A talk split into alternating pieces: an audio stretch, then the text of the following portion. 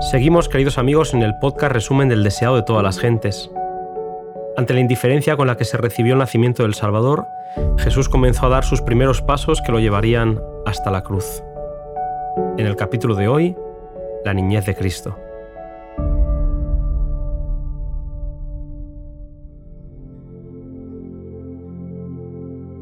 Jesús pasó su niñez y juventud en un despreciado pueblo de Nazaret poco se nos dice en el relato bíblico acerca de estos años de la infancia de Jesús. Leemos en Lucas que el niño crecía y se fortalecía y se llenaba de sabiduría, y la gracia de Dios estaba sobre él. Elena White escribe que su inteligencia era viva y aguda, tenía una reflexión y una sabiduría que superaban a sus años. Sin embargo, su carácter era de hermosa simetría. Las facultades de su intelecto y de su cuerpo se desarrollaban gradualmente en armonía con las leyes de la niñez. Leemos que Jesús era amable y estaba siempre dispuesto a ayudar, que era paciente, cortés y firme en cuanto a los principios. En su educación, María recibió de parte del Espíritu Santo sabiduría para incentivar el desarrollo de sus facultades y para estimular esa mentalidad inteligente y receptiva. En la educación de la juventud, el pueblo de Israel siempre había prestado mucha atención a grabar los principios de la ley en el corazón y la imagen de Dios en la mente a través de los cantos, las oraciones y las lecciones de las escrituras. Lamentablemente, en los días de Cristo, la enseñanza había llegado a ser formalista y la tradición había suplantado en gran medida las escrituras. Se enfatizaba mucho lo ceremonial y no se daba el espacio para el encuentro personal con la palabra de Dios, auténtica fuente de la sabiduría. Jesús no recibió instrucción formal en las sinagogas, sobre las rodillas de su madre aprendió las mismas palabras que él había hablado a Israel por medio de Moisés. Sin haber recibido una instrucción en las escuelas rabínicas, su conocimiento íntimo de las escrituras nos demuestra cuán diligentemente dedicó sus primeros años al estudio de la palabra de Dios. La contemplación de la naturaleza fue su segundo libro de texto, tal y como demostró posteriormente en las parábolas, al usar el mundo natural para ilustrar el mundo espiritual. Se nos dice que mediante estos dos elementos, la palabra de Dios y la naturaleza, todo niño puede aprender como Jesús, que se mantuvo firme ante la tentación porque su vida estuvo en armonía con Dios. Jesús vivió en Nazaret, donde su carácter iba a ser probado ya que Satanás fue incansable en sus esfuerzos por vencer al Hijo de Dios. El que hubiese en la tierra una vida libre de la contaminación del mal era algo que ofendía y dejaba perplejo al príncipe de las tinieblas, e hizo todo lo posible por entrampar a Jesús. Se nos dice que en su vida laboriosa no había momentos ociosos que invitasen a la tentación. No había horas vacías que preparasen el camino para las compañías corruptas. En cuanto le era posible, cerraba la puerta al tentador. Ni la ganancia ni el placer, ni los aplausos ni la censura podían inducirle a consentir en un acto pecaminoso. Era sabio para discernir el mal y fuerte para resistirlo. A pesar de vivir 30 años entre los perversos habitantes de Nazaret, Cristo fue el único ser que vivió sin pecar en esta tierra. No dependió de las circunstancias para ser fiel.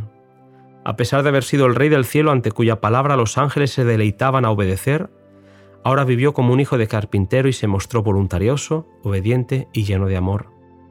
Nunca empleó su poder divino para disminuir sus cargas ni aliviar su trabajo, sino que con fidelidad y alegría desempeñó su parte en llevar las cargas de la familia. Jesús trabajaba con alegría y tacto. Se necesitaba mucha paciencia y espiritualidad para introducir la religión de la Biblia en la vida familiar y en el taller, para soportar la tensión de los negocios mundanales y sin embargo continuar deseando sinceramente la gloria de Dios. En esto, Cristo fue un ayudador, Nunca estuvo tan embargado por los cuidados de este mundo que no tuviese tiempo o pensamientos para las cosas celestiales.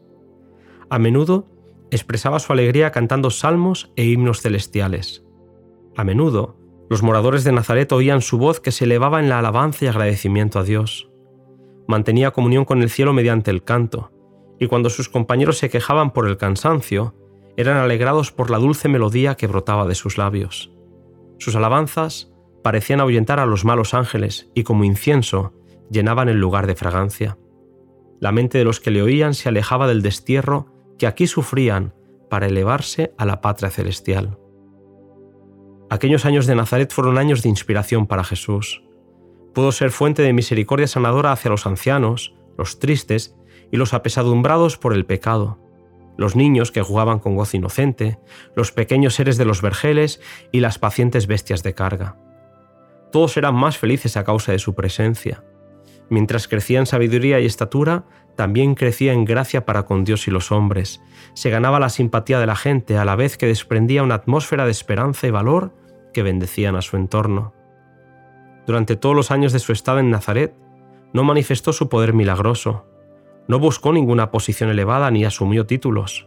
Su vida tranquila y sencilla, y aun el silencio de las escrituras acerca de sus primeros años, nos enseñan una lección importante. Cuanto más tranquila y sencilla sea la vida del niño, cuanto más libre de excitación artificial y más en armonía con la naturaleza, más favorable será para el vigor físico y mental y para la fuerza espiritual. Jesús es nuestro ejemplo. El Salvador condescendió en ser pobre a fin de enseñarnos cuán íntimamente pueden andar con Dios los de suerte humilde. Vivió para agradar, honrar y glorificar a su Padre en las cosas comunes de la vida. Estaba haciendo el servicio de Dios tanto cuando trabajaba en el banco del carpintero como cuando hacía milagros para la muchedumbre. Y todo joven que siga fiel y obediente el ejemplo de Cristo en su humilde hogar puede aferrarse a estas palabras que el Padre dijo de él por el Espíritu Santo. He aquí mi siervo, yo le sostendré, mi escogido, en quien mi alma toma contentamiento. Hasta aquí, querido amigo, este resumen del capítulo 7 del deseado de todas las gentes. Nos volvemos a encontrar en el siguiente capítulo en el que Jesús visitará Jerusalén en ocasión de la Pascua.